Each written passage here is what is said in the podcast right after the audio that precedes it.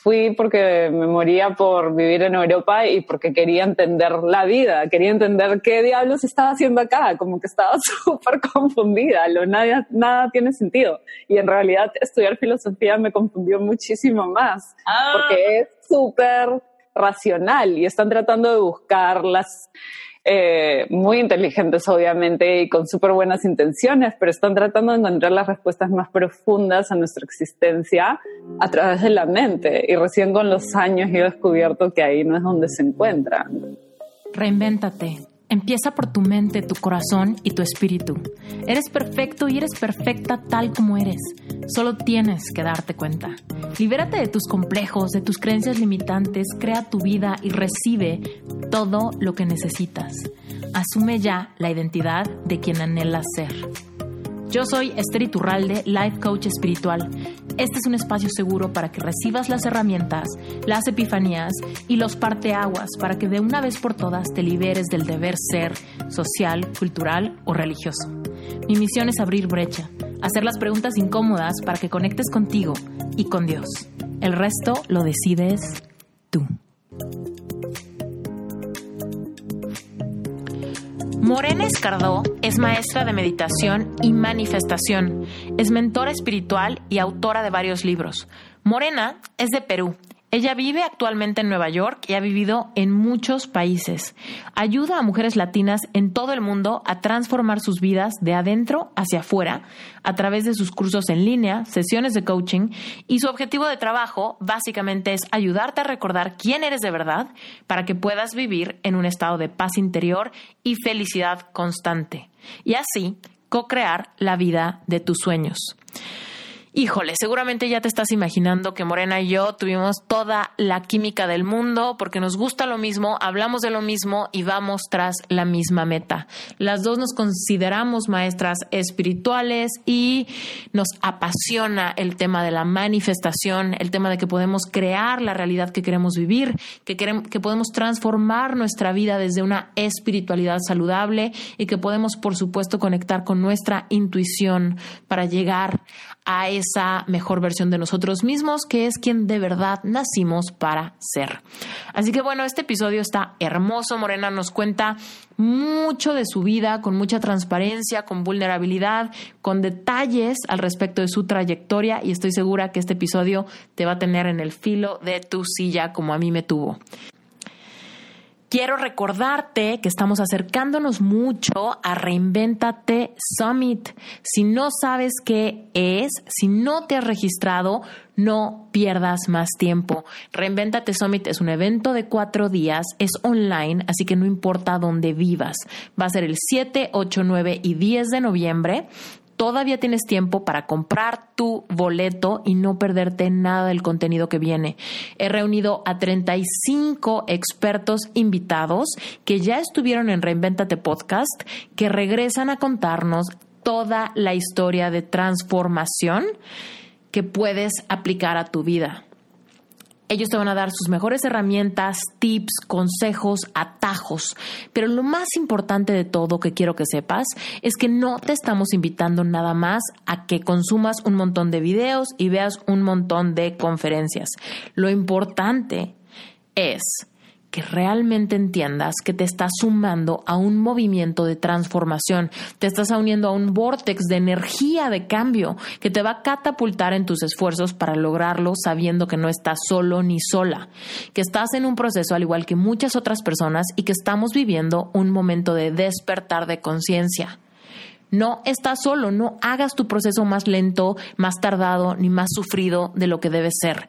Si hay algo de tu vida que no te gusta en términos de espiritualidad, de salud emocional, salud física, tu integración con tu cuerpo, tu profesión, tu vocación, con tu relación con el dinero o tu estilo de vida, esta es la respuesta que estabas esperando. Reinventate Summit ataca dando respuesta a todas las creencias limitantes que pudieran estar causando la escasez de aquello que de verdad quieres. Si estás listo para transformarte, si estás lista para poner un parteaguas en tu vida, no te pierdas Reinventate Summit. Los boletos cuestan 90 dólares, están por subir a 97 dólares, pero lo más importante que quiero que sepas es que vas a obtener más del mil por ciento de regreso por tu inversión económica.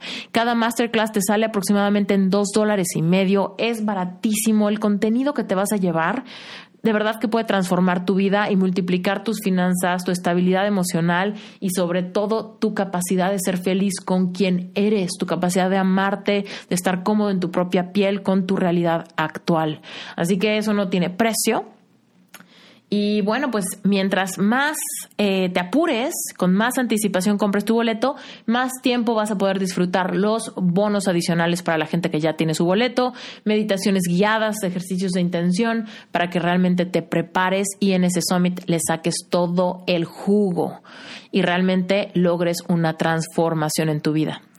Eso es Reinventate Summit. Si tienes cualquier pregunta extra, lo que tienes que hacer es ir a la página web reinventatesummit.com o ir a la cuenta de Instagram con el mismo nombre, Reinventate Summit. Si tienes cualquier pregunta, mándanos un mensaje directo. Eh, también nos encuentras en Facebook con el mismo nombre. Mándanos tus dudas, escríbenos, dinos cuál es el problema para poder ayudarte. También en la página web hay una parte de preguntas frecuentes en caso de que tengas dudas de métodos de pago, etcétera, etcétera, etcétera. De verdad que Reinventate Summit es un sueño hecho realidad. Es el proyecto más ambicioso que he hecho para ayudar al mayor número de personas a que vean resultados en su vida. Si tú disfrutas de este podcast, Reinventate Summit te va a romper la caja de limitantes. Reinvéntate Summit te va a catapultar hacia una mejor vida. Reinvéntate Summit te va a ayudar a que creas en ti, a que desarrolles amor propio y a que te decidas a vivir una vida en abundancia. Si esto que te he dicho no es suficiente, yo no sé qué va a ser suficiente para que tomes acción, tomes el volante de tu vida y dejes de quedarte con las ganas de aquello que quieres. Ahora sí, nos arrancamos con el episodio. Te mando un beso grandote y disfrútalo porque quedó muy bueno. Morena, como te decía antes de empezar a grabar, estoy muy contenta de tenerte en Reinvéntate. Todo lo de lo que tú hablas, mi audiencia está sedienta por conocer más, por entender cómo y por llevarlo a la práctica. Entonces, me encanta que seas latina, que aparte vives en Estados Unidos, que has tenido como, como estos, este bagaje multi, bueno, bicultural, padrísimo. Bicultural. Mucha gente de mi audiencia que también lo vive. Yo lo vivo. Yo soy mexicana, pero vivo en Las Vegas. Es un wow. raro, pero definitivamente la sangre latina es una sangre súper apasionada y dispuesta a transformarse todo el tiempo. Entonces, bueno, cuéntanos para que la gente se dé una idea. ¿Tú a qué te dedicas hoy en día? ¿Cuál es tu panorama de vida, de vida actual?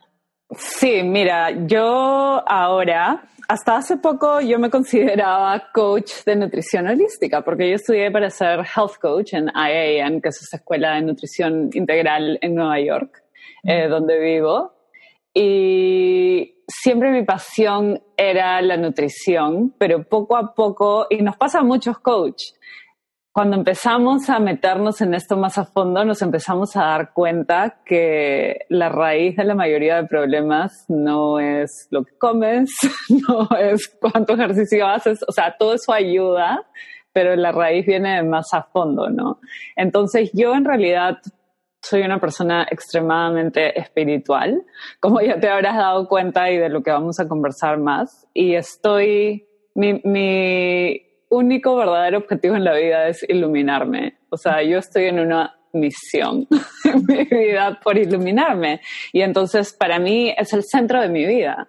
Y entonces hace un tiempo ya que decidí como que abrirme a esto completamente y aceptarlo en mi negocio también, ¿no? En mi coaching.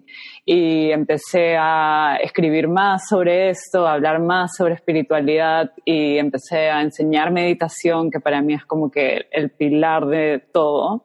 Eh, entonces ahora yo te puedo decir que lo que hago es que soy hago cursos de meditación, enseño meditación, enseño manifestación, enseño a mujeres a descubrir, a mujeres latinas a descubrir su, su verdad, su verdadero potencial de, de vivir la mejor vida posible.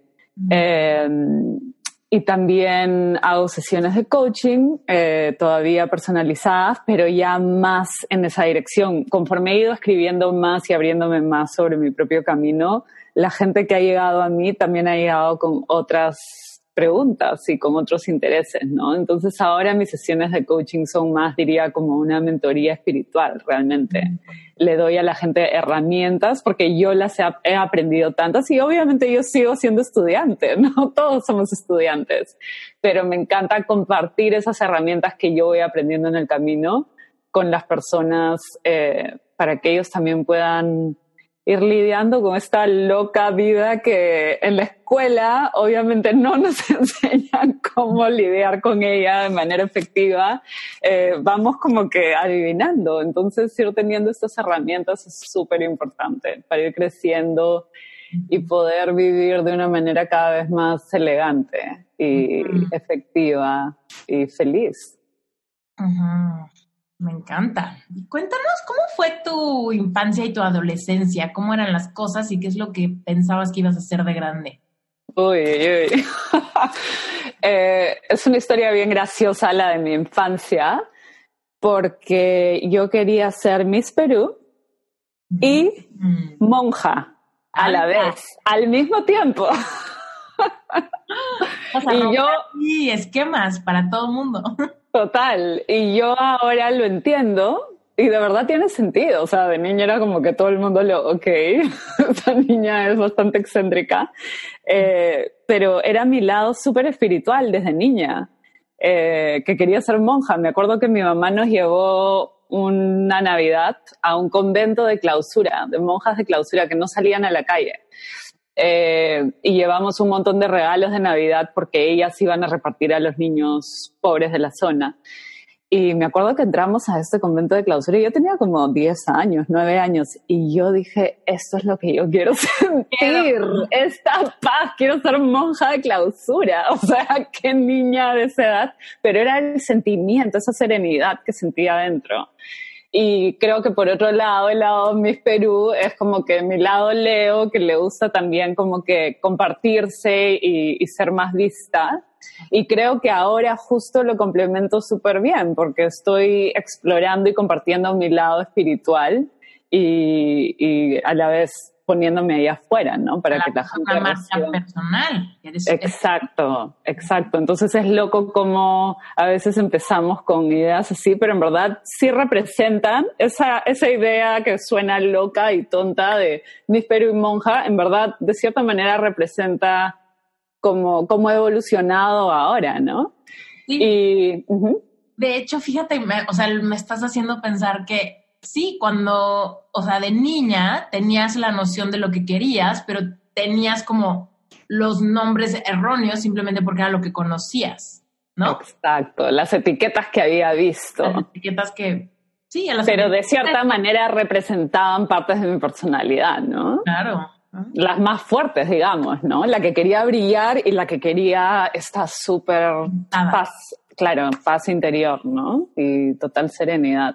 Y luego de adolescente, em, ah, bueno, de niña también me volví vegetariana desde que tenía como cuatro años. O sea, yo digo que fui vegetariana en otra vida, porque tenía como cuatro años, mi mamá puso el pavo de Navidad en la mesa y yo me di cuenta que era un animal muerto y dije, no vuelvo a comer esto nunca más. Y en verdad tuve la suerte que mi mamá dijo, está bien, lo voy a respetar y en mi casa, desde esa edad, se cocinó el almuerzo normal y el almuerzo vegetariano para mí. Y creo que eso me empezó a hacer también mucho más empática con los otros seres, con los animales desde chica. Eh, a sentir el dolor ajeno, como que a conectarme más con las emociones del resto, ¿no? Y querer, de cierta manera, ayudarlos a aliviar ese dolor, ¿no? Y luego de adolescente tuve un interés desde muy temprano. Nunca fui como que la chica muy normal que digamos, o sea, tuve interés muy temprano por el yoga y me despertaba, encontré este VHS en esas épocas que tenía mi mamá de yoga y me despertaba en la madrugada antes de ir al colegio para hacer yoga porque descubrí que de ahí me sentía mucho mejor en el día en el colegio eh, que te estoy hablando de 13, 14 años. Y entonces en la madrugada hacía yoga y de ahí me iba al colegio y sentía que me sentía mucho mejor todo el día. Después, un poco ya más grande, empecé como que a intentar meditar, pero sin que nadie me enseñara, simplemente como que algo me jalaba a lo siéntate en silencio. Y entonces me sentaba y me ponía en silencio como pudiera. Eh, y luego, de verdad, lo que yo creo que fue como que mi primer paso en este mundo espiritual fue cuando empecé la universidad, que descubrí a esta maestra de yoga y empecé a hacer yoga con ella dos horas al día todos los días, como por un año. Me obsesioné así totalmente, pero yo simplemente iba porque me sentía súper bien. Pero no es que era mi estilo de vida, igual salía de juerga todas las noches, fumaba una cajetilla de cigarrillos, pero iba todos los días dos horas a hacer yoga y yo sola con esta profesora. Y después de unos meses de hacer esto, sin estar buscando nada en particular, empecé a sentir esta felicidad constante que no sé de dónde salió, porque no la estaba buscando. Y me acuerdo, en esa época teníamos como 18 años y que yo tipo estaba con mis amigos en la noche en alguna fiesta y les decía, me siento completamente feliz. Y mis amigos me miraban como, esto se volvió completamente loca. Eh, sí, exacto, que se fumó. Eh, y sentía que había descubierto como el ingrediente mágico para la vida. Me sentía como que tenía esta felicidad inquebrantable y pensé que eso iba a quedar ahí para siempre, pero una vez que dejé de hacer estas prácticas, que fui a la universidad en Inglaterra, dejé de hacer todas estas clases de yoga, obviamente fui perdiendo eso que había encontrado y pasó mucho tiempo hasta que lo retomé, pero siempre me quedó ese saborcito de lo que había probado y, fue como que esto es, por este lado está la clave, ¿no? Mm. ¿Por qué te fuiste a Inglaterra? ¿Qué te fuiste a estudiar? Estudié filosofía. Porque, de nuevo, siempre era eso de querer entender, entender qué, para qué estoy aquí, eh, cuál es mi propósito, ¿no? Entonces, amaba los libros, nunca tampoco encajaba en estas etiquetas, en esta manera tradicional de vivir la vida. Entonces, todo el mundo, todos mis amigos estaban estudiando, no sé, marketing, administración, cosas así, que no tiene de mal, nada de malo si es lo que a ellos les gusta, pero yo es como que no, no, no sentía que era para mí y, y, tengo la suerte de que tenía papás bastante abiertos que me dejaron explorar bastante, ¿no? Eh, me fui a Europa porque siempre quise vivir fuera. Eh, la verdad es que yo siempre he querido vivir fuera. Ahora, como sabes, vivo en Nueva York. Eh, hace poco me hicieron una carta astral que nunca me había hecho y ahí me salió, esta es mi carta astral que yo he nacido para... Mi corazón está lejos, está en cosas nuevas, en conocer lugares nuevos, gente nueva. Ahora lo entiendo un poco mejor. Pero nada, me fui porque me moría por vivir en Europa y porque quería entender la vida, quería entender qué diablos estaba haciendo acá, como que estaba súper confundida, lo, nada, nada tiene sentido. Y en realidad estudiar filosofía me confundió muchísimo más, ah. porque es súper racional y están tratando de buscar las respuestas más profundas. Exacto. Y, todos estos filósofos, eh, muy inteligentes obviamente y con súper buenas intenciones, pero están tratando de encontrar las respuestas más profundas a nuestra existencia a través de la mente. Y recién con los años he descubierto que ahí no es donde se encuentran, se encuentran más allá de la mente. Pero tuve que pasar por todo ese proceso para eventualmente, bueno, llegar a donde estoy ahora. Mm, ok.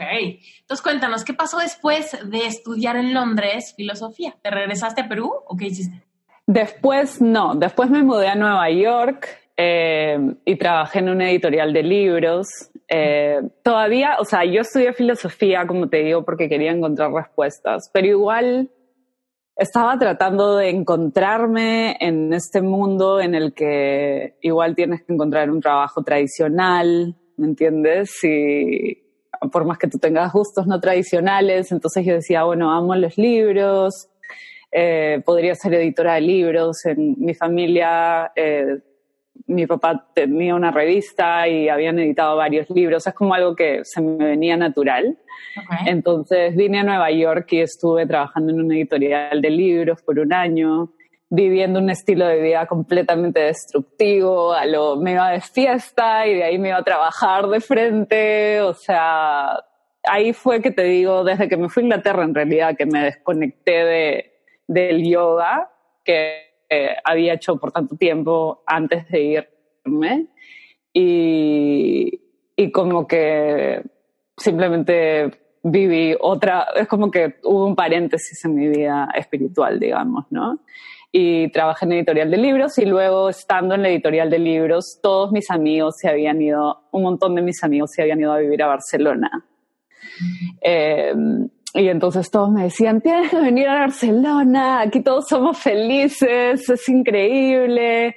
Y yo dije, bueno, pues tendré que ir allá. Y como mi idea era todavía lo posiblemente trabajar en editoriales, dije, me convendría hacerlo en mi propio idioma. Entonces no estaría mal irme para allá. Me fui a Barcelona por dos años. Eh, en realidad también con los años yo he descubierto que mucho eso de irme de un lado a otro, por más que sí era mi curiosidad y mis ganas de explorar el mundo, también tienen mucho que ver con querer escapar, ¿no? Entonces, mudarte de un lugar a otro también es de que te estás escapando. Eh, eso lo he entendido con los años, como que no me, no me encontraba completamente feliz en un lugar, entonces era como que ya, ¿a dónde me voy ahora? Porque ahí sí está la felicidad, ¿me entiendes? Entonces, bueno, ahora me voy a Barcelona. Eh, estuve dos años en Barcelona. ¿Estuvo la felicidad ahí? ¿Estuvo qué? ¿Estaba la felicidad ahí?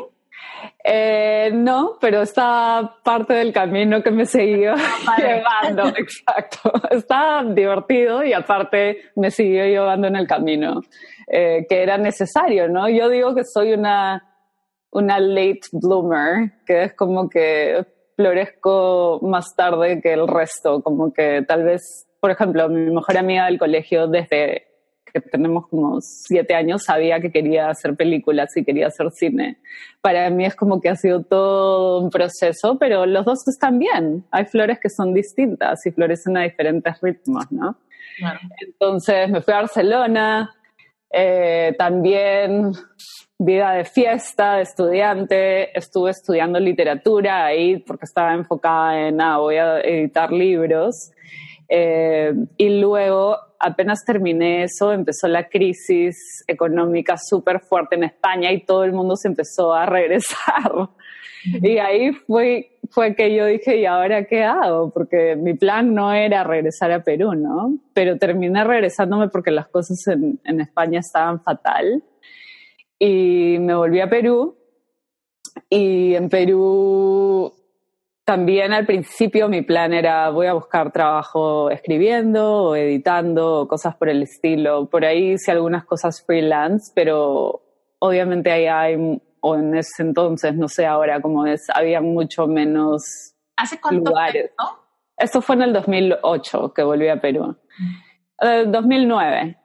Eh, em, entonces, eh, ese también fue como que un momento importante en mi vida porque de, o sea, estaba como que con la idea voy a buscar trabajo, pero ahí fue como que cuando empecé a decir, bueno, pero ¿por qué tengo que buscar trabajo? Yo podría hacer mi propia, mi propio negocio. Eh, es, fue como que mi primer despertar a lo, en realidad yo quiero ser una emprendedora, ¿no? Entonces decidí hacer mi propio negocio y mi propio negocio, el primero que hice fue de cocina. en, mi casa, en mi familia hay muchos cocineros, mi mamá es chef eh, mi tío tiene un restaurante, también es chef. Eh, entonces yo decidí hacer un negocio de postres y de galletas y de cosas así que empezó a crecer y lo hacía todo el día. Y como verás, es un viaje muy largo a llegar a donde estoy ahora. Eh, empecé a hacer este negocio de dulces y empecé a comer un montón de azúcar y empecé a sentir muchísima ansiedad. Mm. ¿Ok? El exceso de azúcar me empezó a despertar esta terrible ansiedad. Y esto me llevó a volver a la meditación.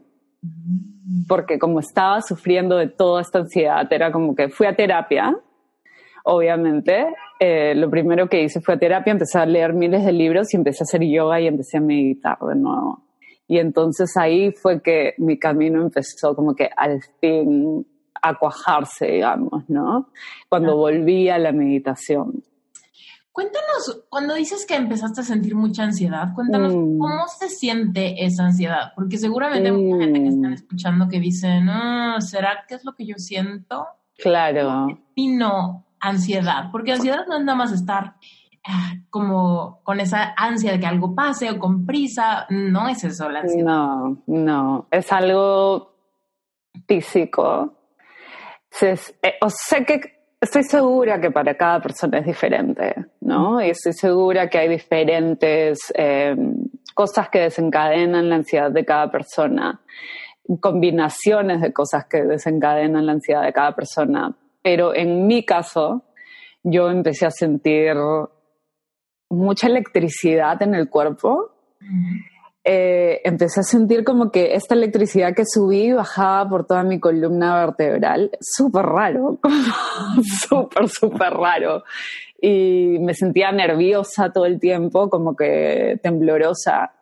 Em, se me aceleraba mucho el corazón, eh, mucho miedo. Y en mi caso, eh, se veía muy exacerbada en situaciones sociales y yo ya venía sufriendo desde chica, porque de chica tocaba piano y desde chica me empezó un pánico escénico, mm. que me ponía muy ansiosa cuando estaba en el escenario.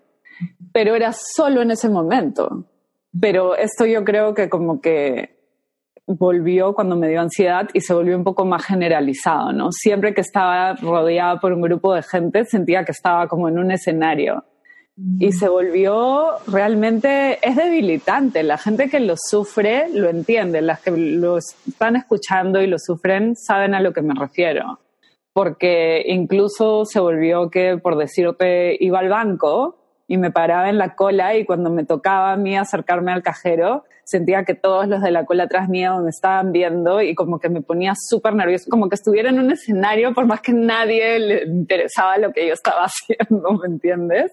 Es súper loco y realmente es debilitante y sientes que nunca vas a volver a ser normal porque te sientes así y te sientes casi como yo lo describía en esa época, es que me sentía como una herida abierta. Mm. Como que estaba ahí ese nerviosismo constante y cualquier cosita como que lo exacerbaba. Mm. Y realmente sientes como que ya tienes una falla a nivel físico cuando pasa el tiempo y no logras cambiarlo, ¿no? Ah. Y, y para mí yo sentí por mucho tiempo que no iba a volver a ser normal, como que, ah, ok, como que ya estoy fallada y voy a tener que tratar de engañar a la gente por el resto de mi vida, más o menos parecer normal. Eh, es muy difícil. Y ahí, digo, te pregunto, ¿alguna vez pensaste como, no sé, como alguna tranquilizante o ya sabes, estas como pastillas que te relajan, ya sean naturistas o no naturistas, pero como, como ese tipo de cosas, porque yo, a mí, yo pasé por mi propia ansiedad y ese tiempo donde no podía dormir porque tenía taquicardia, no podía relajar mi corazón. Yo me decían, es que trata de pensar en otra cosa. Yo decía así como, lo que más escucho es el palpitar de mi corazón y no puedo wow. Tenía insomnio y me acuerdo que en mi caso no podía dormir porque la vena que corre aquí por la sien estaba así, ta, ta, ta. Y yo decía, ¿cómo puedo dormir? Increíble. Con eso, nudo en la garganta, eh, no todo el tiempo así. Y sí recorrí un poco a pastillas para dormir, cosas así que me pudieran como relajar. Evidentemente no me funcionaban, y mm. eventualmente llegué a la meditación y todo eso, pero, mm. pero esa ansiedad, que sí, para mí, para mí también era súper paralizante, era como, no podía pensar en nada. Y evidentemente mi ansiedad era porque toda mi vida se estaba descontrolando y tenía muchísimo miedo a enfrentar cada una de las áreas fregadas de mi vida, pero, pero como que me acuerdo que cuando empecé como a meditar y eh, aprendí y conocí el poder de la gratitud fuera de un cliché, ¿no? Ahí para mí fue así como, ah, eso como me quitó la ansiedad o me bajó la ansiedad, no la quitó por completo, pero sí le bajó el volumen, entonces ya pude hacer una estrategia para salir del hoyo. claro. ¿cómo, ¿Cómo echarle ganitas cuando tienes el corazón que se te sale del pecho? Exacto. En realidad yo me reconcilié con las pastillas. Eh, bueno, para empezar te digo que cuando me dio ansiedad, yo soy súper proactiva. Yo iba a mi terapia, pero yo iba con 40 libros, todos como que highlighted.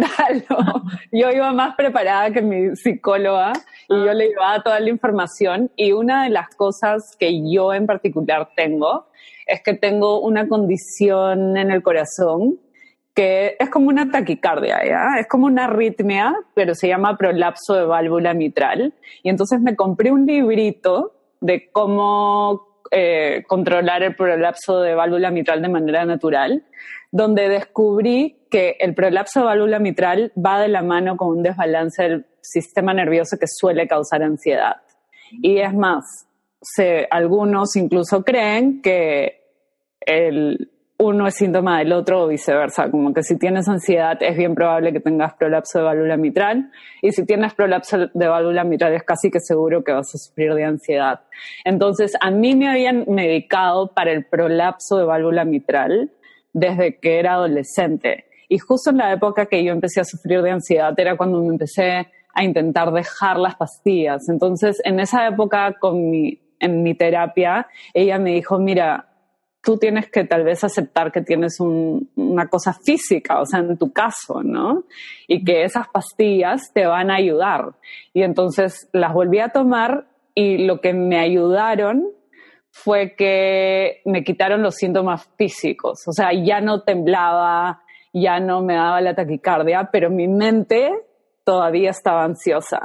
Ah. Entonces sí probé con pastillas eh, cuando estaba muy ansiosa, eh, y, me y yo sentía como que soy un fracaso porque yo debería intentar eh, curarme todo de manera natural, porque mi mentalidad siempre ha sido naturista, ¿no? Y sentía, si estoy tomando esto, entonces simplemente estoy metiendo el polvo abajo de la alfombra y no estoy realmente tratando la raíz del problema. Hasta que me di cuenta, ¿sabes qué? Si esto me ayuda en este momento a vivir efectivamente y a vivir, simplemente a vivir y a poder a la vez ir trabajando en la raíz del problema, entonces lo voy a hacer. Entonces sí, las he tomado intermitentemente, nunca de manera seguida. Cuando recién me dio mi terapeuta, me, me mandó al psiquiatra para que me medicara y el psiquiatra me quería eh, dar un tratamiento de un año entero para la ansiedad y yo dije no, de ninguna manera. Pero yo las tomaba cuando sentía que las necesitaba, ¿no?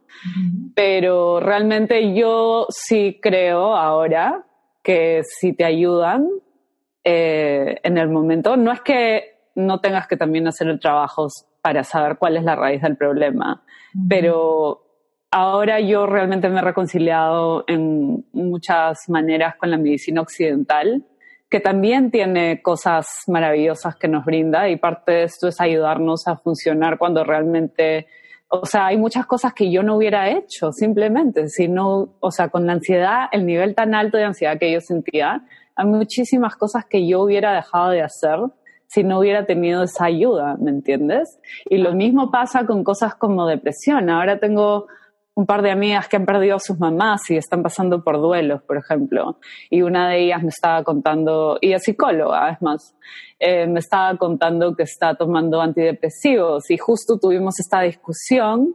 Eh, yo le dije, no sientes que tal vez tomar el antidepresivo no te está permitiendo sentir el duelo de verdad, como que lo estás tapando, ¿no?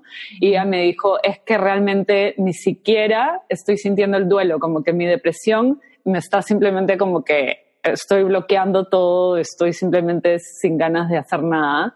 Entonces, esto aunque sea me va a ayudar como que arrancar para de ahí poder trabajar en eso, ¿no?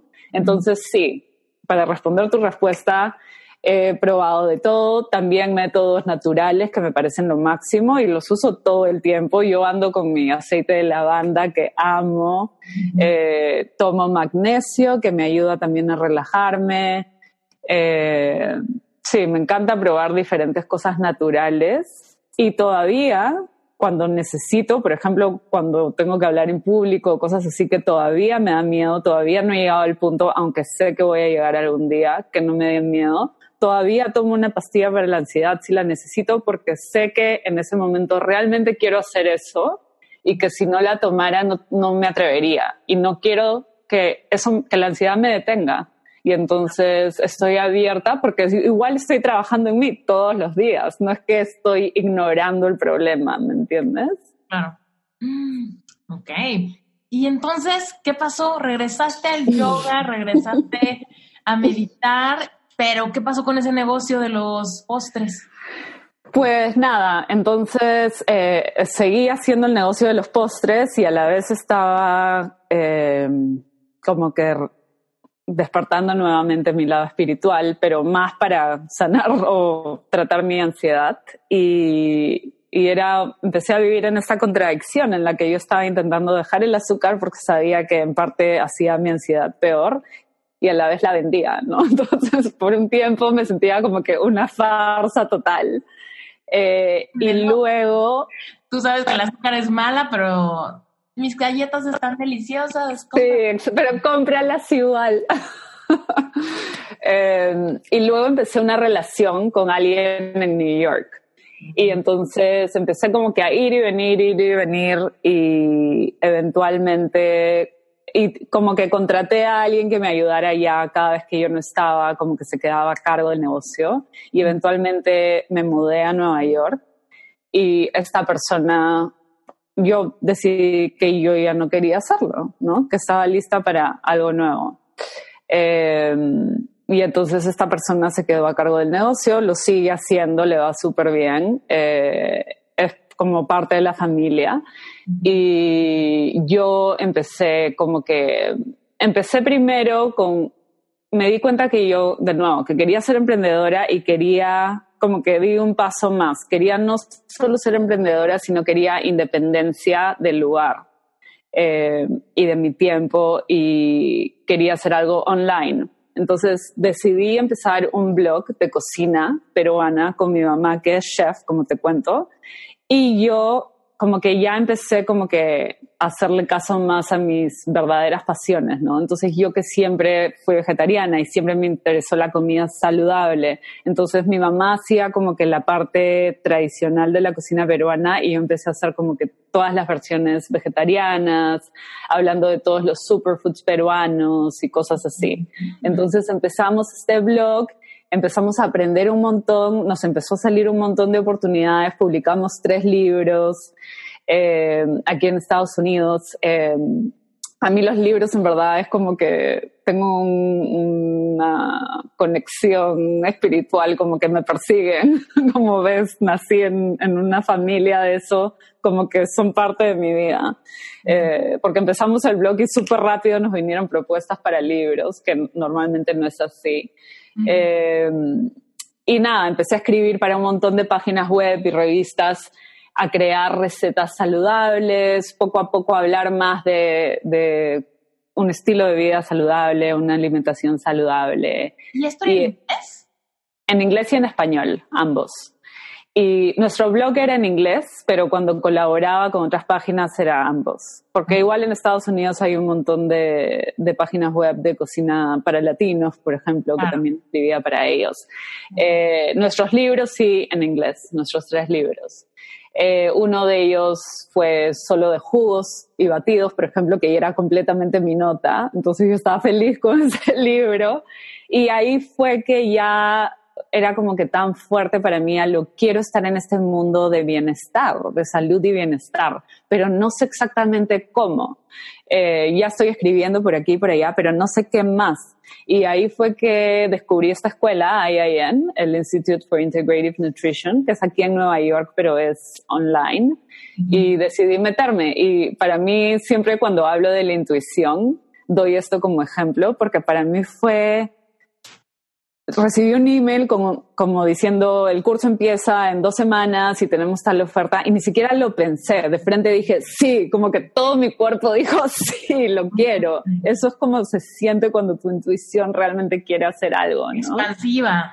Totalmente expansiva, totalmente sin dudas, emocionada. Eh, y sin saber ni siquiera qué me estaba metiendo, sin ninguna seguridad de nada, pero simplemente sentía como que esto es lo que tengo que hacer ahora. Y me metí y bueno, desde ahí ya es como que todo en mi mundo empezó a cambiar, como que para empezar descubrí que había un montón de gente igual a mí, con los mismos intereses, encontré a mi tribu y eso ya de por sí fue como que un cambio increíble para mí, ¿no?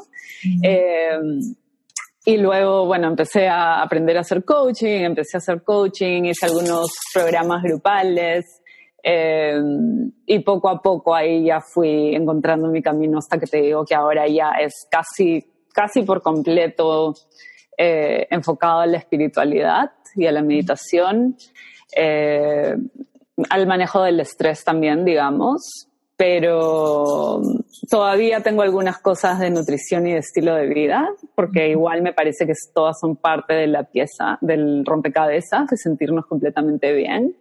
Eh, y también, por ejemplo, me encanta promover igual la alimentación vegana, porque me gusta ser una voz para los animales, para el planeta pero mi, mi camino ha evolucionado hacia ese lado espiritual, ¿no? Como coach. Interrumpo este episodio rapidísimo nada más para recordarte que ahorita y hasta el Summit de Reinventate el 7 de noviembre está disponible una clase maravillosa gratuita. La clase se llama Cómo saber si necesitas reinventarte. Esta clase te va a ayudar a ver algunos focos rojos que pudieran estar presentes en tu vida que quizá no has notado o no les has dado la importancia necesaria. Lo único que tienes que hacer para recibir a esta clase gratuita es ir a la página web reinventatesummit.com o la encuentras también en el perfil de Instagram de Reinventate Summit. En la biografía vas a ver que ahí está el link. Métete y ahí en la página web vas a ver que hay una parte donde puedes apuntar tu correo y dice Regístrate a la clase gratuita Cómo saber si necesitas reinventarte. Así de fácil. Dejas tu nombre y tu correo y automáticamente a tu correo te va a llegar la liga para que puedas meterte y agendar a qué horario quieres ver la clase. Y te voy a dar una noticia increíble, que si ves la clase completa, automáticamente vas a recibir un entrenamiento extra de cuatro clases previas a Reinventate Summit completamente gratis, tengas o no tengas tu boleto todavía. Así que si aún no tienes tu boleto, ve consumiendo este contenido. Si ya tienes tu boleto, ve, viendo el contenido porque te va a ir preparando tu intención antes del Summit. Y si todavía no estás seguro si vas a querer meterte a Reinventate Summit, no importa, porque con estos videos quizá te decidas si sí o si no es para ti este tipo de contenido.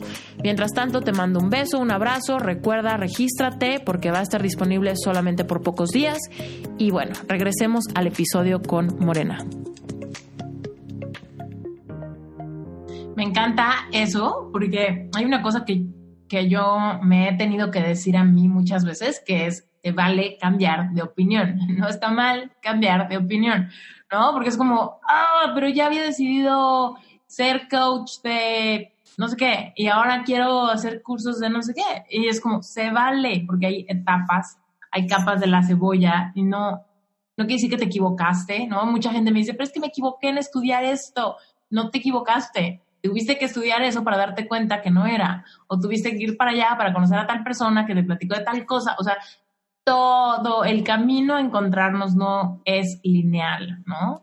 No. Y además, tal vez no simplemente tenías que hacer eso para conocer a alguien o para darte cuenta que no era para ti. Tal vez sí era para ti en ese momento, pero luego cambiaste, porque lo único, lo único que es real en todos nosotros es el cambio todos estamos cambiando y evolucionando todo el tiempo y no hay como detener esa evolución. Es lo único que pasa en nosotros todo el tiempo.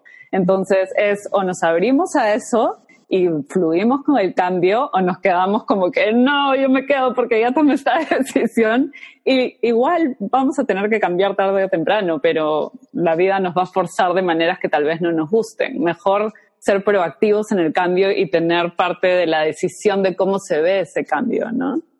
Totalmente. Sí, total, totalmente. Hay mucha gente que me, que me manda correos después de escuchar historias inspiradoras como la tuya, que es como, ay, pero es que ahora siento este torbellino dentro mío porque estoy en séptimo semestre de arquitectura y no me gusta y escuché la historia de Morena y ahora pienso que me quiero dar de baja y me quiero morir, ¿no? Y es como mi mamá me va a matar, mi papá se va a enojar, nadie me va a entender y luego ¿qué voy a hacer? Y es como, bueno, es un viaje de descubrimiento y de, de sentir muchas cosas, ¿no? Y como decías hace rato, cuando contabas la historia de tu amiga que está pasando por el duelo, mira, hay algo, una frase que se menciona mucho en este podcast, que es para sanar tienes que sentir. No hay forma que sanes nada si no estás dispuesto a sentir cosas fuertes. Totalmente, totalmente. Eso es algo que a mí me ha costado, perdón, mi perro está por ahí. Eso es algo que me ha costado a mí em, entenderlo, de sentir. Em, y en los últimos meses he empezado a sentir mucho más.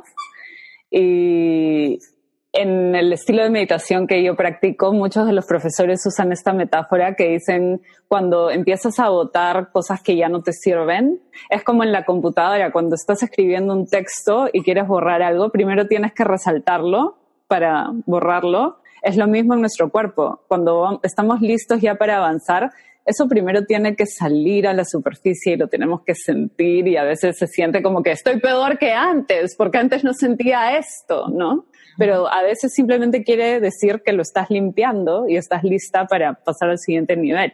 Pero tienes que pasar a través, tienes que sentirlo. No hay manera de, ay, lo voy a tapar con algo y, voy a avanzar. No, tienes que atreverte a sentirlo.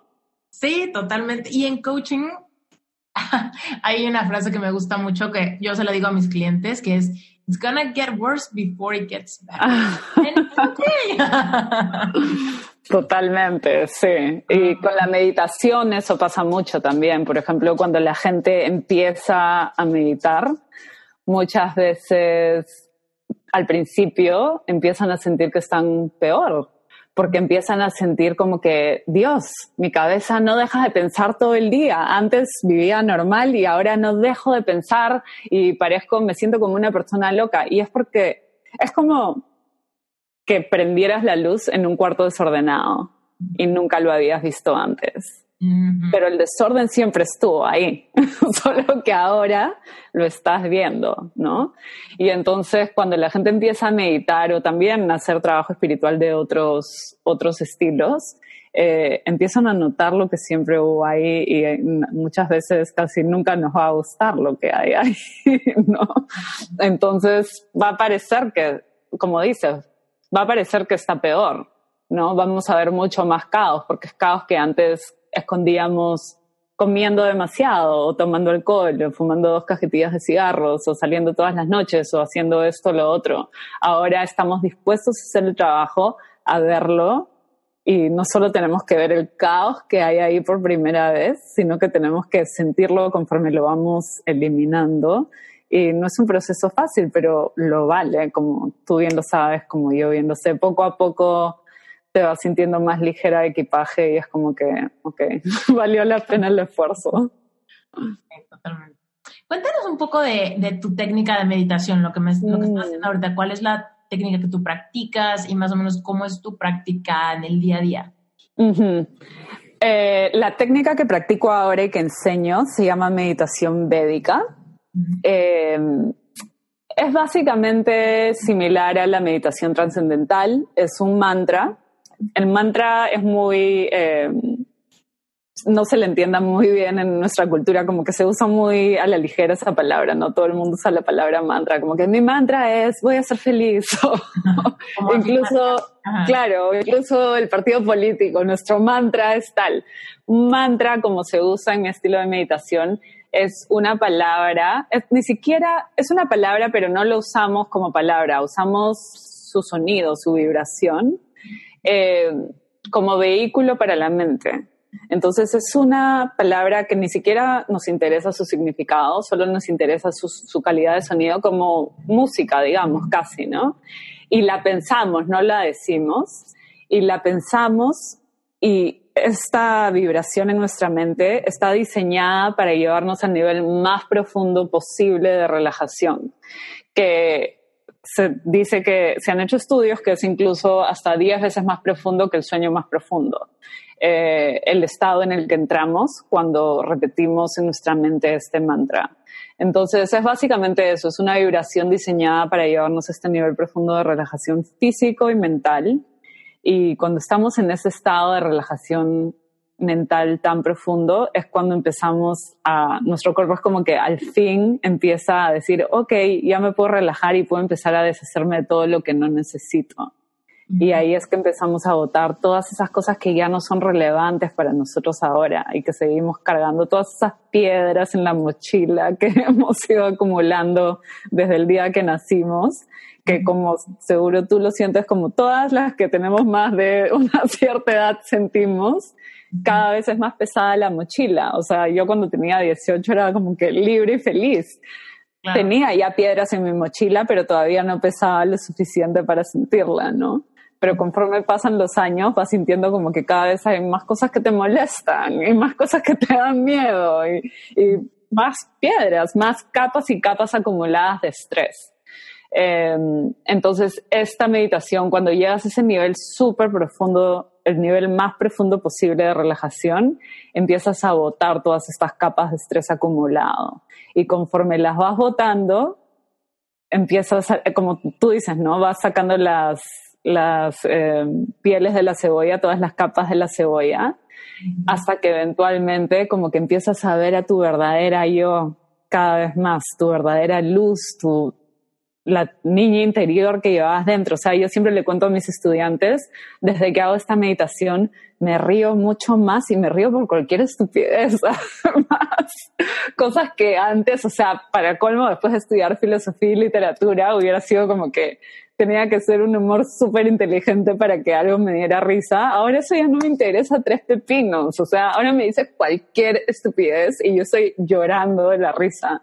Porque es esa niña interior que ya no está con todas esas capas y etiquetas que me había puesto y simplemente como que cualquier cosa es como que me alegra y me da risa, ¿no? Entonces es como que todas tus cualidades negativas empiezan a desaparecer y todas tus mejores cualidades empiezan a crecer.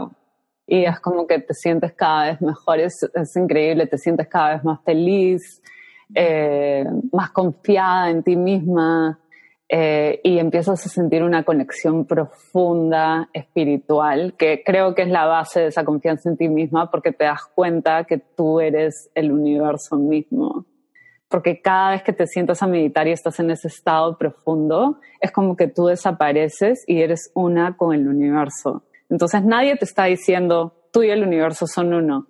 Tú lo estás experimentando dos veces al día. Y no hay nada más poderoso que eso, porque es como que no lo has leído, no te lo ha dicho nadie. Tú lo has sentido dos veces al día, todos los días. Y sales de ahí, es como que soy posibilidades infinitas. Vida, dame lo que quieras, todo lo puedo. Se siente increíble. Y bueno, tu otra pregunta, yo medito dos veces al día por una media hora cada vez. Mm, me fascina. Ok. Háblanos de qué es manifestar y cuándo fue cuando mm. dijiste yo puedo crear mi realidad. Lo, me cayó el 20. ¿Cuándo fue ese momento? Mira, yo eh, antes pensaba, vi la película esta The Secret hace en el 2008 por ahí y me acuerdo que en esas épocas todavía andaba en mis épocas de filósofa snob, snob intelectual, que todas estas cosas me parecían una ridiculez, no creía en absolutamente nada. Y me acuerdo que pensé eso de la ley de la atracción es una ridiculez, o sea, que quieres un auto y lo atraes y lo manifiestas, me parece súper superficial, eso nunca te va a traer felicidad, cuál es el punto, bla, bla, bla. Y quedó ahí eso como que lo enterré en mi mente, no me interesa la ley de la atracción, no me interesa lo de la manifestación y chao. pero una vez que ya estuve realmente inmersa en mi camino espiritual, ya meditando por un buen tiempo, eh, hace como casi dos años o como año y medio, tal vez casi dos años, eh, me acuerdo que una amiga en el trabajo me dijo, eh, ¿has leído Abraham Hicks? Ah. ¿Y tú lo has leído? Me imagino, sí.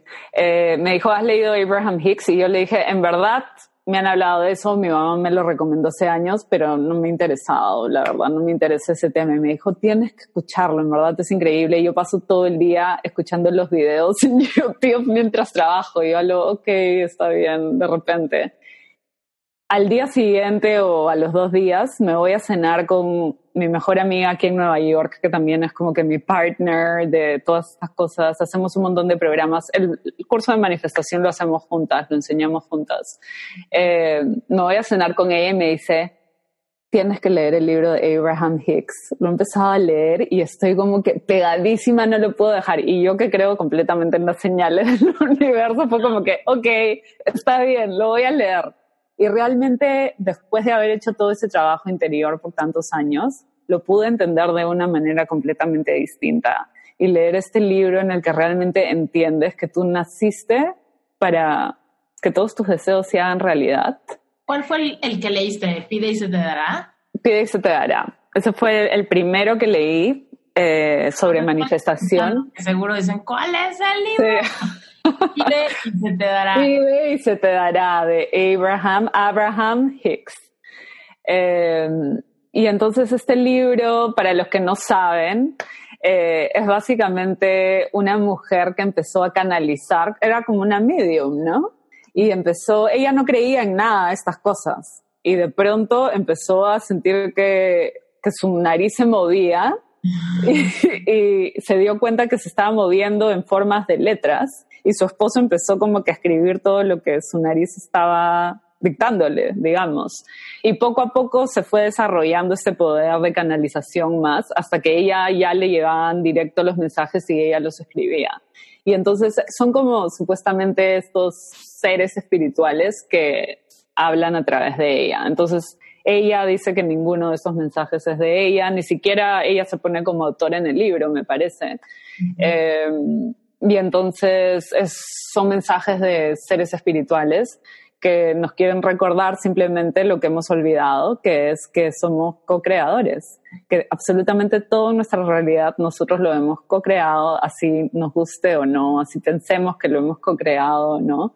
Y así como hemos co-creado todo lo que vemos ahora que nos puede gustar o no, podemos cambiarlo y co-crear algo distinto también y que estamos aquí realmente para, o sea, siempre hay una fuente constante de bienestar y de felicidad y de abundancia viniendo hacia nosotros que está ahí disponible. O sea, es, es lo que somos, pero no sabemos cómo accederla y la bloqueamos. Y entonces solo se trata de manifestar realmente, se trata de, uno, conectarte con tu intuición para saber cuál es el verdadero deseo de tu alma, porque eso es lo que de verdad quieres manifestar, ¿no? No quieres manifestar lo que tu vecina tiene porque te dio celos, eso no te va a llenar nunca. ¿Qué crees que necesitas ser para recibir aprobación de tu papá, de tu mamá, de tu Exacto, eso no te va a llenar jamás. Lo que quieres realmente, o sea, yo justo puse un post en Instagram hoy o ayer sobre esto.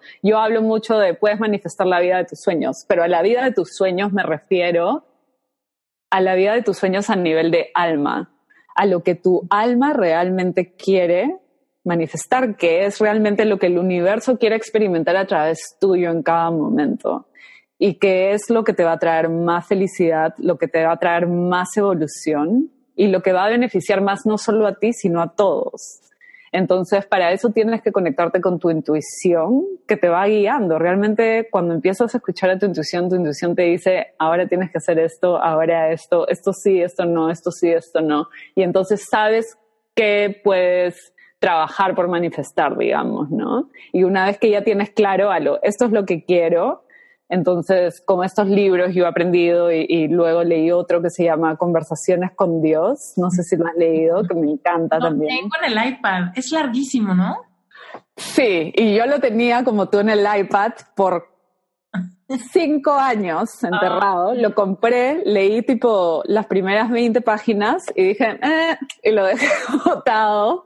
Y ahora, cinco años más tarde, lo he retomado. Y cómo te explico que no me quiero ir a dormir en la noche porque no puedo dejar de leer. Es demasiado, es como que el próximo nivel de lo de Abraham Hicks. Como que te explica todo a nivel mucho más profundo.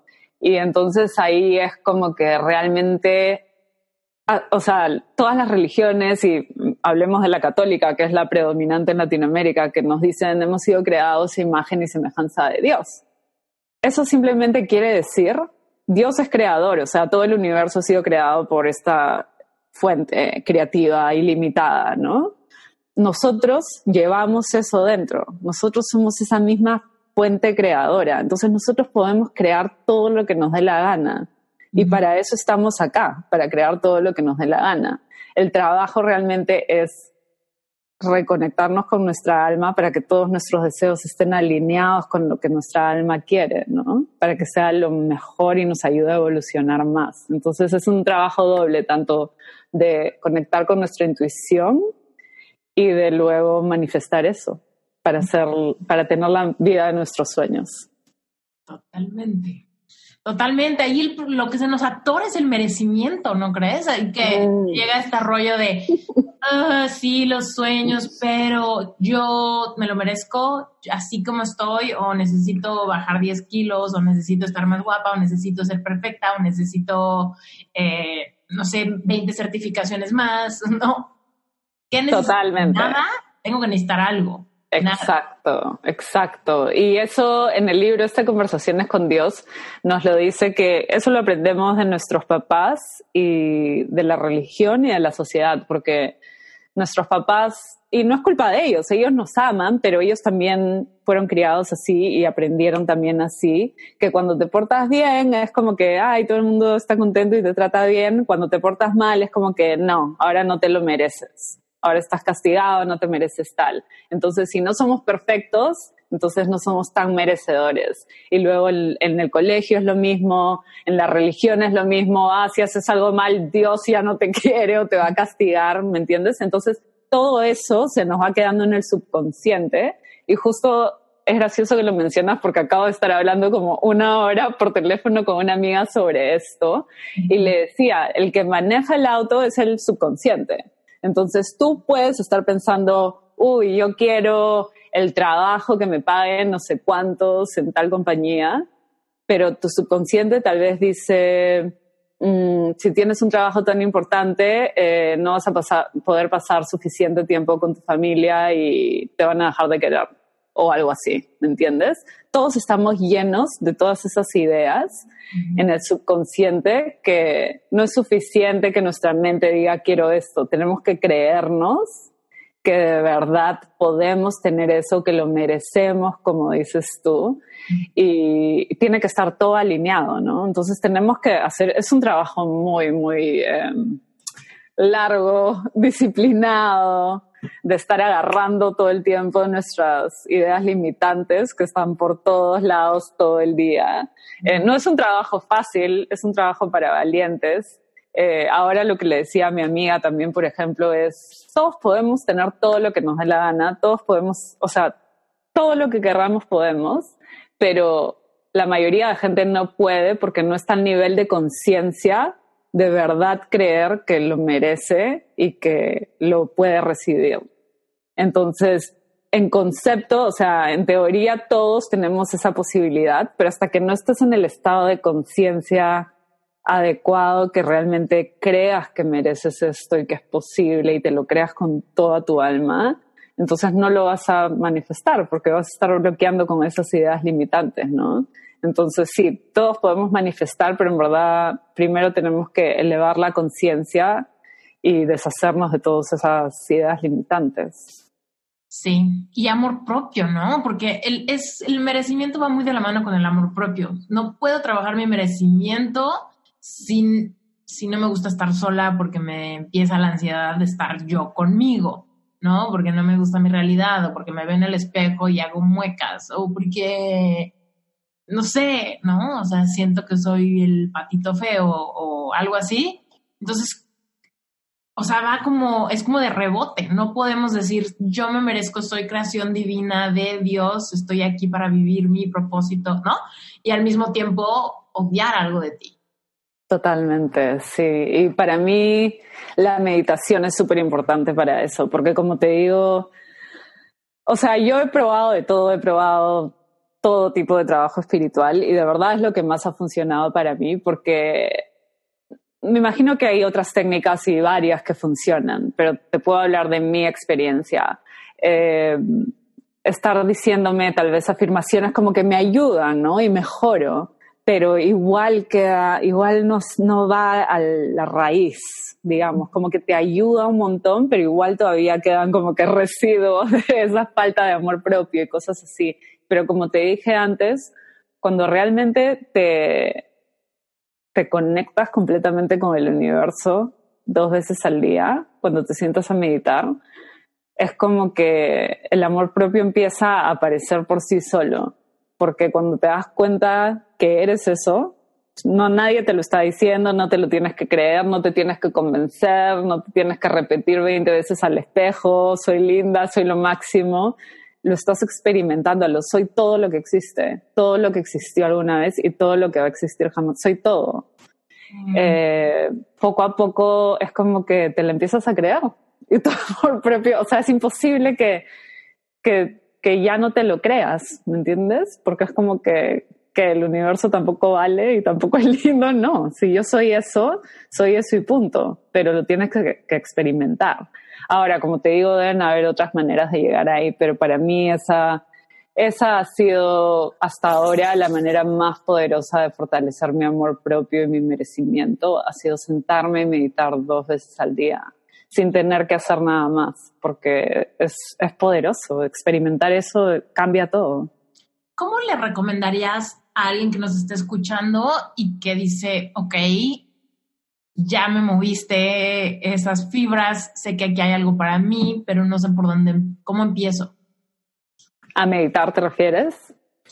Eh, pueden empezar de varias formas, depende de qué tan motivados estén. Tengo estudiantes eh, y conozco mucha gente también con otros profesores que deciden, voy a aprender así una técnica y voy a ser súper disciplinado y lo hacen desde el principio. Pero yo creo que la mayoría de gente, como fue mi caso, empiezan como que poco a poco, porque la típica, además, es yo no puedo poner mi mente en blanco. como que todo el mundo cree que tiene una falla especial, que el resto del mundo puede meditar menos ellos. Quiero decirle a todos los que están escuchando esto que nadie, esa falla no existe, todos pueden meditar, ¿ok? Este, pero sí, tal vez es mejor empezar con, como de a poquitos para irte dando cuenta que sí puedes hacerlo. Entonces, mis maneras, como lo hice yo y como suelo recomendar, es, eh, bueno, yo, por ejemplo, mando una meditación guiada eh, por mi newsletter una vez al mes, pero también en YouTube hay 100 mil millones de meditaciones guiadas que además tú puedes escoger meditación guiada de 5 minutos o de 10 o meditación guiada para perdonar o para tener más energía. Entonces, yo diría, empiecen con meditaciones guiadas, que es más fácil porque alguien te está hablando y te está ayudando a, visualizar y, no tienes que poner la mente en blanco. Eh, entonces es simple y es fácil, es accesible, está ahí gratis en YouTube, hay mil opciones. Eh, y esa es una manera bonita de empezar porque vas a empezar a sentirte mucho mejor.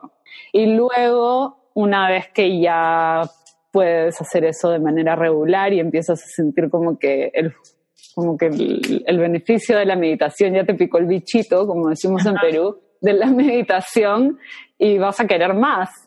Eh, entonces ahí ya sería momento para que aprendas una técnica, ¿no? Hay técnicas como el mindfulness, hay todo tipo de técnicas, yo he hecho miles, he ido a retiros silenciosos de 10 días, he probado de todo. Para mí personalmente la que mejor funcionó es la que yo practico y enseño, pero yo sí soy partidaria que cada persona es distinta y que está bien que hayan diferentes. Alguien de plano dice, bueno, prefiero yo el acompañamiento para que alguien me enseñe. Cuéntanos qué cursos tienes cómo funciona tu negocio online. Para dos cosas, para inspirar a aquellos que se imaginan teniendo esta movilidad y esta fortuna de poder trabajar a su manera y también para todos aquellos que puedan querer tu acompañamiento, que tú les... Claro, claro, claro. Eh, yo hago dos cosas, como te dije, hago cursos grupales online eh, y luego hago el coaching personalizado para la gente que quiere como trabajar más profundo, digamos, ¿no? Eh, entonces yo hago un curso de meditación, lo podría en realidad en teoría grabar y simplemente que esté ahí, que la gente lo haga en el momento que quiera, pero a mí me gusta tener este contacto cuando enseño a meditar con las personas, me gusta responderles sus preguntas, me gusta además que meditemos juntos, porque no hay nada más poderoso que la meditación grupal porque la energía en verdad se contagia y es muy fuerte, e incluso cuando meditamos a través de la computadora, cuando todos meditamos juntos, siempre es mucho más profundo. Entonces me gusta que las primeras dos veces que meditan, porque es dos días el curso, eh, sea acompañados, ¿no? Y que sientan eso, porque siempre se sienten increíbles después de la meditación en grupo. Eh, entonces sí, tengo este curso de meditación que es dos días eh, dos horas cada día, lo suelo hacer sábado y domingo. El siguiente es el 16 y 17 de noviembre y lo suelo hacer cada dos meses más o menos. Eh, y luego cuando estoy en algunos lugares, bueno, hasta ahora solo en Perú, lo he hecho presencial un par de veces y eso ha sido increíble también. Es una, una sensación súper bonita hacerlo en persona. Eh, cuando estaba en Perú también, bueno, porque ahí conozco más gente, he hecho, hago talleres también, como que hago más cosas presenciales, ¿no? Eh, aquí en Nueva York en realidad hasta ahora no las he hecho porque mi público casi todo está en Latinoamérica, pero ahorita estoy empezando a transicionar también a abrir parte de mi negocio en inglés y quiero hacer cosas más locales también. Eh, entonces ese es el curso de meditación que lo pueden hacer. Eh, luego tengo el curso de manifestación que empezó en agosto y es de cinco semanas y de verdad que es impresionante los cambios, no solo en las alumnas que tenemos, sino en nosotras. y eso, eso es una confirmación de que todo es un flujo y lo que das tú te lo das a ti también, porque mientras más conocimiento estamos compartiendo todo lo que sabemos y nos empieza a llegar mucho más y entonces ahora sabemos más, tenemos que compartir más. Es increíble cómo funciona eso. Eh, entonces el curso de manifestación de cinco semanas es eh, una clase semanal de una hora y tienen hartas tareas entre semana y semana porque queremos, o sea, nosotras les podemos dar toda la información del mundo, pero si no la ponen en práctica es igual que nada. Entonces, claro, entonces les mandamos hartas tareas, preguntas para que nos respondan. También nos pueden hacer preguntas si tienen dudas durante, entre clase y clase. Y eso, el siguiente curso, bueno, no sé cuánto, cuándo va a salir este podcast, pero el siguiente curso es la próxima semana. El, empieza el 10 de octubre, pero vamos a hacer otro en enero. Eh, espérate que voy a tomar un trago de agua.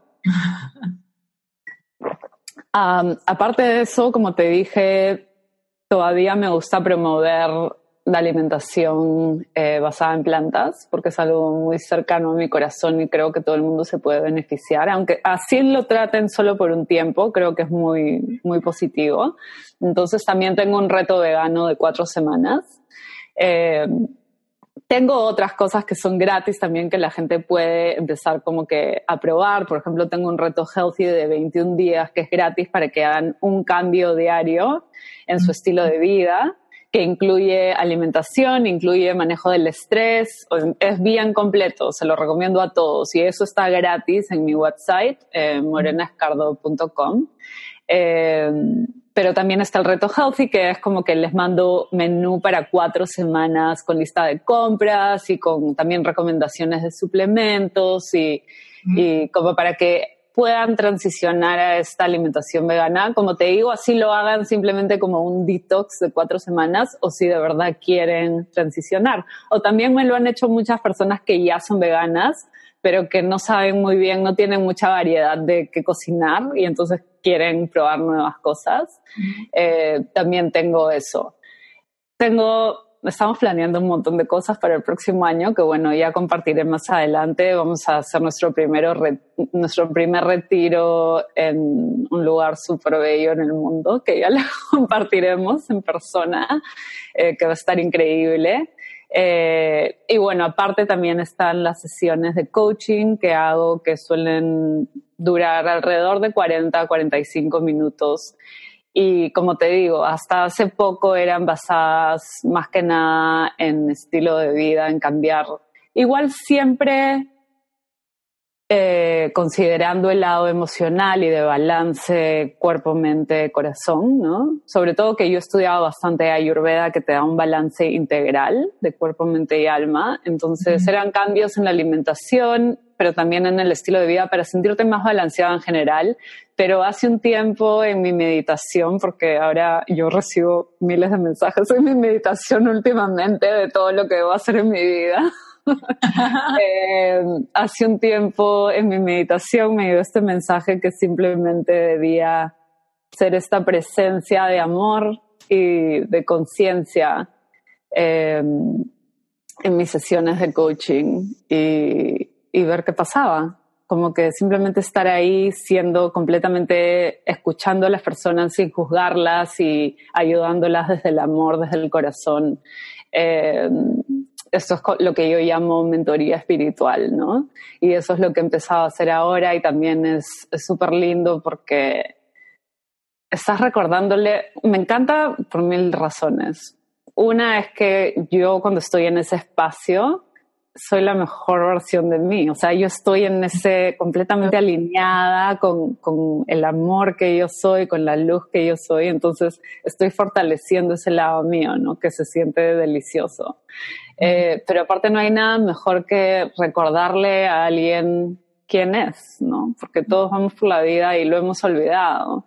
Y estas sesiones básicamente son para eso. Simplemente con yo ver tu luz, tú vas a empezar a ver tu luz. Entonces tú me puedes estar hablando, contándome qué te está pasando y yo estoy completamente alineada desde ese espacio de, de total conciencia y viendo tu luz y, y realmente estando súper centrada en ese amor incondicional y tú vas a empezar a sentir eso y recordarlo en ti misma. Y en estas sesiones también eh, comparto herramientas espirituales para que puedan ir lidiando con las situaciones eh, que les están pasando en su vida, los retos que están pasando, para que puedan navegarlos de una manera más efectiva, ¿no? Eh, para que puedan usarlos para su crecimiento interior, eh, para su evolución. Y ha sido para mí un salto porque no me atrevía, era como que todavía había una parte de mí que decía, ¿quién soy yo para ser esta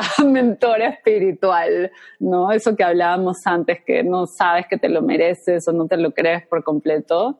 Mm. Pero ahora que, como te digo, ya mi relación con mi intuición ya es como que mi best friend. Así, escucho todo lo que me dice. Eh, llegó a mí y fue como que, ok, eso es lo que tengo que hacer. Y nada, estoy haciendo eso ahora y son sesiones que transforman completamente cómo se van a sentir y cómo van a vivir su vida en todo sentido. ¡Ay! Está padrísimo. Mm.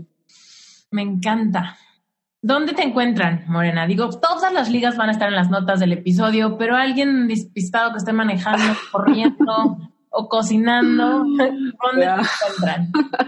mi página web es mi nombre, morenaescardo.com. Eh, me encuentran en Instagram, donde soy súper activa. Es de las redes, de verdad me gusta usar Instagram un montón porque me encanta escribir y ahí escribo bastante. Y hago también videos. Hoy día, por ejemplo, entrevisté a una chica súper linda eh, y conversamos sobre la felicidad como un estilo de vida. Eh, en mi Instagram Live. Entonces ahí pueden aprender un montón ya siguiéndome. Tú creo que me encontraste por Instagram también, ¿no? Sí. Eh, Facebook también lo tengo y básicamente pongo todo lo que pongo en Instagram. Así que en Instagram me encuentran también como Morena Escardó. En Facebook, espérate que ahorita te digo. Déjame, es un poquito más largo. Es Morena Escardó Health Coach. Buenísimo. Eh, así que esas son las tres. Tengo un canal de YouTube también, Morena Escardó, donde he puesto también bastantes entrevistas y hay varias meditaciones guiadas. Eh, y nada, les recomendaría que se suscriban a mi newsletter porque ahí mando información de todos los cursos y mando la meditación eh, guiada cada mes. Ayer mandé, ayer antes de ayer mandé la de este mes, que es justo para conectarte con tu intuición. Ah. Eh, y nada, me encuentran por ahí para lo que quieran, me pueden escribir y me encanta hablar de estos temas, me encanta ayudarlos, acompañarlos en este camino que yo también estoy caminando. Así que estamos en esto juntos todos. Me encanta. Gracias, Morena, por haber estado en Reinventate y por contarnos tu historia y por traer toda esta autenticidad a la mesa. Gracias a ti, Esther. Ha sido un súper gusto conocerte. Me encanta lo que haces también. Gracias por compartir esto con tu público y ha sido un súper placer. Muchísimas gracias por haberte quedado hasta el final de este episodio. Solamente quiero cerrar pidiéndote un favor. Si puedes dejarnos un review y un comentario en Apple Podcast, sería increíble porque nos ayudas a seguir rankeando en los primeros lugares en toda Latinoamérica. Y por último, recordarte que si estás interesado en formar parte de Relevante Espiritual, te estamos esperando. Es un lugar seguro donde de veras vas a tener contención para brindarte más apoyo en el área de tu vida que sientas un poquito frágil y que quieras conectar con Dios y despertar esta habilidad espiritual que tenemos todos de escuchar nuestra propia intuición para tomar decisiones y seguir avanzando hacia convertirnos en una mejor versión de nosotros mismos.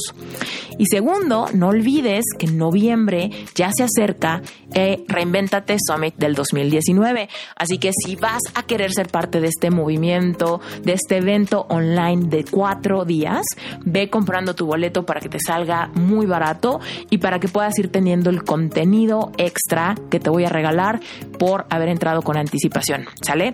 Cualquier duda puedes seguirnos en Instagram en arroba reinventate summit o por supuesto directo conmigo en arroba esteriturralde. Gracias porque tú haces realidad este podcast. Te mando un abrazo. Bye.